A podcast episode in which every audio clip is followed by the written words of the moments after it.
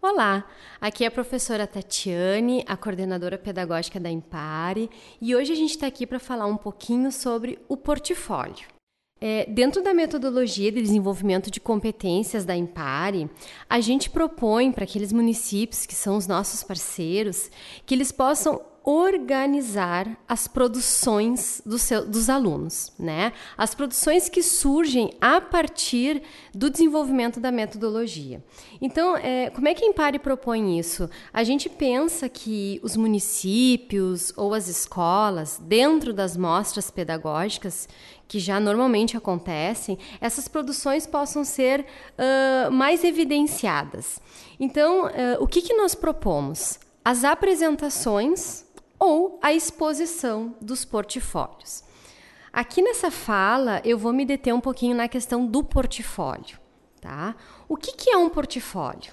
Dentro da área da educação, ele é entendido como um dossiê.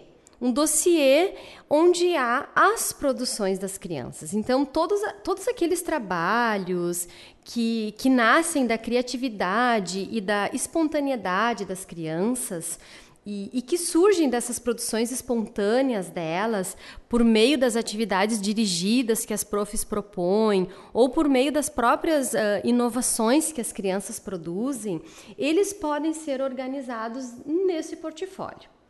Vamos pensar um exemplo. Tá? Suponhamos que a prof trabalhou uh, o planejamento 15 da Impare. E aí, ao trabalhar aquele planejamento, a canção do planejamento ou a dinâmica daquele planejamento remeteu a uma produção artística. O que é uma produção artística? Um desenho, uma colagem, né? É, um desenho utilizando giz de cera, tinta, um, lápis de cor, ou um recorte cola, ou uma dobradura ou até mesmo, suponhamos que o planejamento remeteu a produzir um teatro, um jogo simbólico com as crianças, ou mais, né, que aquele planejamento me levou a pensar numa na confecção de um objeto a partir de uso de materiais recicláveis. Né, que surgiu um objeto em 3D. Essas, essas produções, então, elas podem ser organizadas e arquivadas para a elaboração do portfólio. Então, é, digamos que a professora pode organizar de que forma? Ela vai pegar essas produções artísticas que estão em folha de ofício ou em cartolina, ou ela vai fotografar o teatro, o jogo simbólico, ou vai fotografar os, os objetos que as crianças criaram com material reciclável e vai então é, compilar isso nesse, nesse dossiê, nesse portfólio. Então, o que a Impari está propondo não é nada assim muito elaborado né? E também não é um portfólio no viés avaliativo, como a gente normalmente encontra nas escolas, né? Nós estamos propondo um portfólio no viés é, demonstrativo. Então, é reunir as produções das crianças deixando evidente todo o processo criativo dessas crianças. E para que fazer isso? Para mostrar para as famílias né? Para as famílias então terem visibilidade do trabalho que está sendo feito em sala de aula. E aí, como montar o portfólio? Essa é a grande dúvida que chega, né? As profs me mandam muito essa pergunta, mas Tati, como fazer o portfólio? É muito simples. E aí eu me remeto à minha prática como professora. Como é que eu fazia com as crianças? A gente pode pegar aquelas pastas que vem com um saquinho plástico, organizar dentro dos saquinhos as produções das crianças, organizar as fotos, os registros, né? E criar uma capa para aquela pastinha, uma capa que vai ser feita pelas próprias crianças. Ou se a gente não tem o recurso da pastinha, muito mais simples, né? Eu fazia de que forma? Eu organizava as folhas, furava essas folhas com um furador de papel, passava uma fitinha mimosa, uma fitinha, né? E, e montava o portfólio. Ou ainda a gente pode organizar tudo isso e mandar encadernar, né, numa, numa gráfica, enfim. É, é, algo muito simples. E, mas o que, que é legal? É legal a gente colocar um cabeçalho nesses trabalhinhos, né? Cada produção que a criança fizer, a gente vai etiquetar.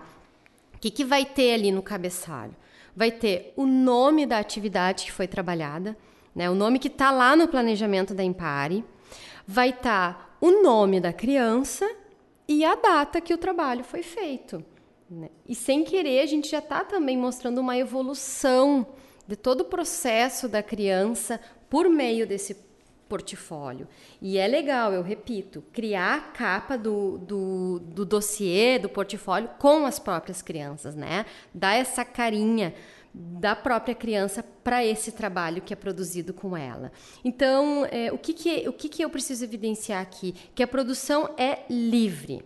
E o legal é justamente isso, a gente usar a nossa criatividade como professora, o nosso protagonismo, assim como também usar a criatividade e o protagonismo das crianças. Um exemplo que me surgiu agora. Hum, as professoras gostam muito, ao trabalhar a, o planejamento do caranguejo, né? Elas me enviam, elas fazem com dobradura o caranguejo, ensinam as crianças as técnicas de dobrar o papel. Aí o bichinho é montado, elas colam numa folha de ofício. As crianças fazem um cenário em volta do caranguejo, né? Algumas profs ainda convidam as crianças a reproduzirem os passos que foram feitos com, com o caranguejo, né? O dançar de ladinho. Então a criança reproduz isso. Isso é muito significativo, né? Porque está favorecendo o desenvolvimento simbólico e artístico das crianças. Então, o viés demonstrativo do portfólio que a gente está propondo é isso: é mostrar para a família o trabalho que está sendo feito na sala de aula. E por que que a Impare propõe isso? Porque a gente então uh, evidencia, né, que fica bonito, dá visibilidade para a escola, dá visibilidade para o trabalho da professora, mostra o protagonismo tanto dos professores como das crianças e as famílias ficam encantadas de ver tudo que é feito. Né? E além do mais, as crianças depois, quando olham os seus portfólios, elas ficam agraciadas com todo o trabalho que elas fazem, fica bonitinho.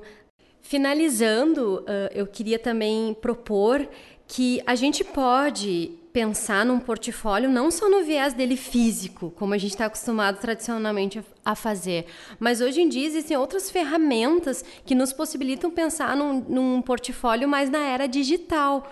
Por exemplo, a gente pode criar um PowerPoint que na hora da mostra pedagógica né, vai ser apresentada lá para as famílias. Ou existe uma ferramenta no Google for Education né, que possibilita o professor criar esse portfólio digital dentro dessa ferramenta. E se vocês tiverem interesse, é só manifestar que a gente pode ajudar a disponibilizar materiais que ensinam, que explicam a fazer isso tudo. Fica aí a dica e a gente está à disposição para auxiliar sempre que precisarem.